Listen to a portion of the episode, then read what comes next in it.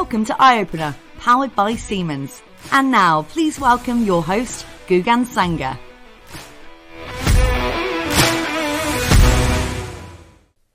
Yeah, I guess it's just it's it is work in progress. So it's always going to be kind of it's Yeah, I mean, keep with going. it's this is the difference between like hardware and software. Like, if you're making hardware, you have to you, you have to stop at some point because you, you need to go and make it, or you've got to make the molds, or you've got to go and cut some metal or print a circuit board.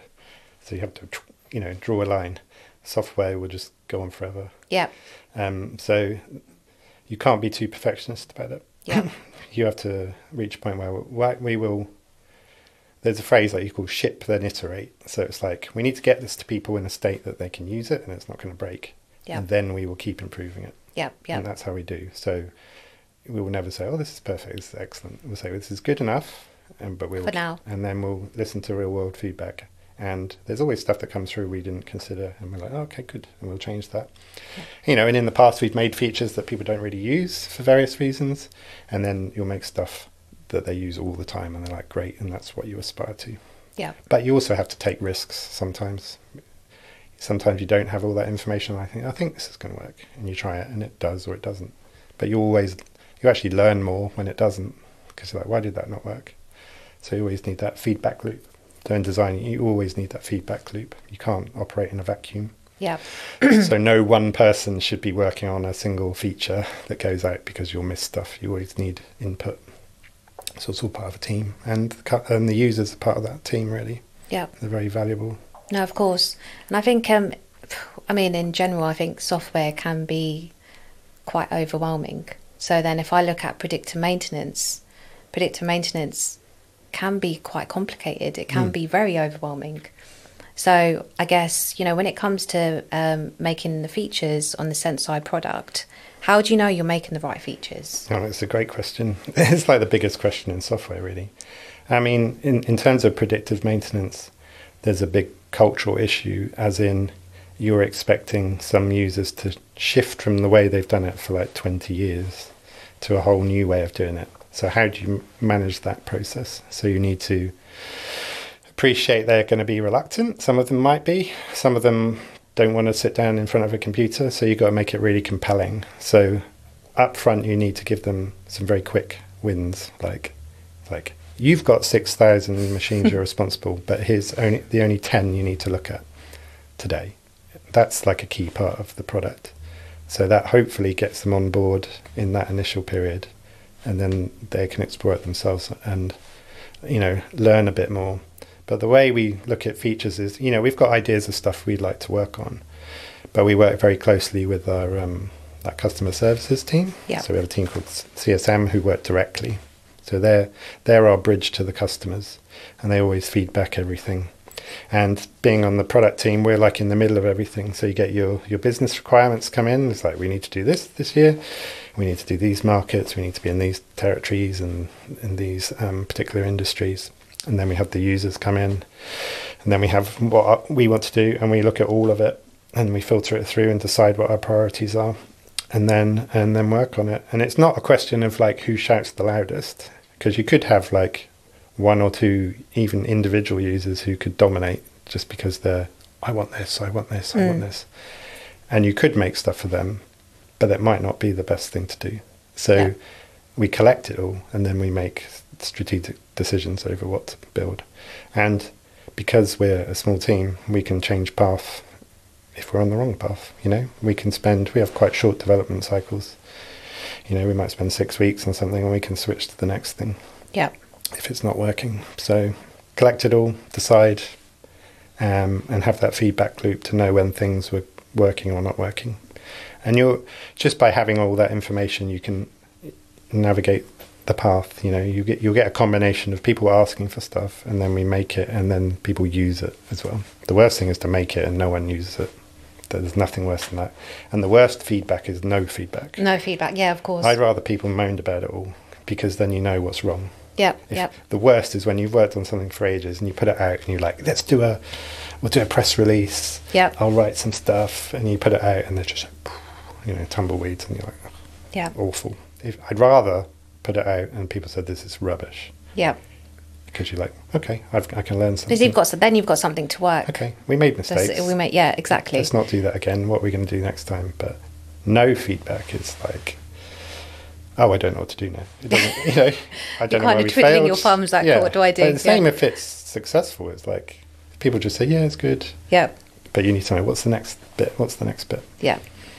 I think that's what it is. You're just know you're never going to be satisfied with the product because there's always something that will come up. Hmm. Um, so I guess you know, touching on kind of making the right features, it'll be interesting just if you could kind of just dig into or dive into even um, what that process is. So you know, how does that process work? Is it on an ad hoc basis? Do you have um, you know a process of collecting all the feedback and then reviewing it as a team? And I guess maybe that links into you know if you're doing like a feature launch you know how how does that process work and what what do you Well, currently have Yeah, we do all of those things. So internally, um, we have, you know, we use Slack, which is a team communications thing, and in there we have a specific channel to collect ideas. So it's just one.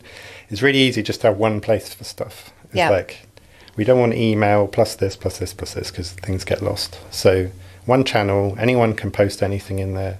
It might be their own ideas. It might be feedback from customers but everything goes in there and then I will track it and collect it all and then we can review it and pick out the bits that are the bits that need doing and are compelling and often it's things we've never even thought about so which is really good and at the moment we've got like 500 things in there Yeah. so you need to stay on top of that and that's a really nice way of um, just getting any kind of ideas come in and you know there's ways you can brainstorm and things or generate ideas and all that's a bit cliche but the the key thing is there are no bad ideas. You know anyone in the company can put stuff in there and it will get collected. Yeah. And that's quite powerful. It's really i find it really useful especially when people have start just started at the company because they've got a fresh eye. You know we, Yeah. we stare at it all day every day sometimes you're just like you get a bit blind to certain things. And they'll just go why is that there yeah and yeah you'll be like, that is a good point. And like, why is that button so small? And you're like, you know, that is also a good point. And from a designer perspective, that you, you have to take, there's no ego. you, have Yeah. to, you have to take your ego because we get this all day, every day. So you're just like, no, they're right. Let's, Yeah. just, let's just fix it. So that's one part of it. And like I said, in our, we get the direct customer feedback. We get feedback within the product itself where people can, can write stuff in there. And like I said, we get the business um, coming in as well with things we need to do, things we need to break out into, which is more of the longer term stuff like here's our theme for the year. yeah And then we have the shorter term things we want to fix as well.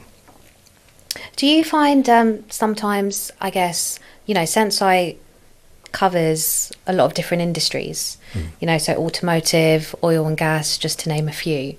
Do you find sometimes the feedback that you get is different depending on what industry that company or business is operating in? Yeah, it's it's funny because I think that's quite unique about us is that we are machine agnostic Yeah, and kind of industry agnostic.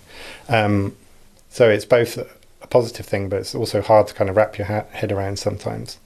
But then you find there's a bit of overlap, like they might just run a lot of pumps or a lot of motors, depending on on the industries.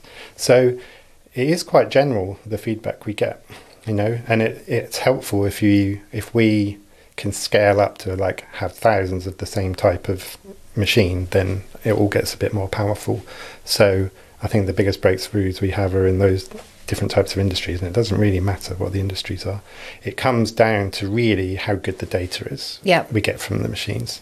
That's the fundamental part to all of this. You know, good sensors already connected, collecting high quality data. So we don't have to do much pre-processing to bring it into the application. Once that's all sorted, you know, you're you're off and running, um, and we can extract you know meaningful things from it. So that's really the core of it. Um, and like I said, we've got experience in lots of different industries, and it's it's really interesting. You know, it's things I never expected we'd be doing yeah. in all kinds of all over the world as well.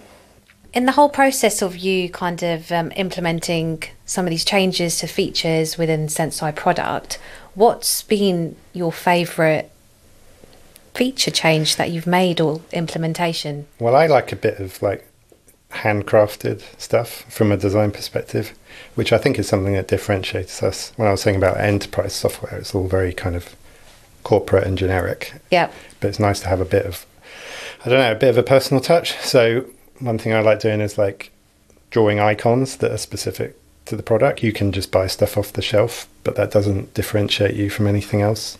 And then you can add little touches to that that bridge the gap between, like we said, UX and UI. So Yeah. you can use graphic elements to make things easier to use. So like when close to when I started, and I was like, how do I make a little impact? You know, and I want to show people I can do stuff. And it was just like changing the angle of an icon that was rubbing up next to another icon, and we because we have like hundreds of these that overlap. And if you could just reduce a little bit of clutter, stuff gets easier to use. And then if you take that approach across the whole thing, the whole thing becomes easier to use. So it's tiny little changes can make a big difference Yeah, yeah. um, and focusing on details, detail, detail, detail, and then you've got the sum of all of those changes really kind of adds up after a while. Um, and that's the combination, the visual and the ease of use. Yeah. Um, so it all kind of loops back around, really. I guess that's it. I think it's that gradual kind of step hmm. step up. So making all those kind of little little changes Yeah. makes such a big difference. And I think sometimes like people make the mistake of trying to do it all at once. Hmm.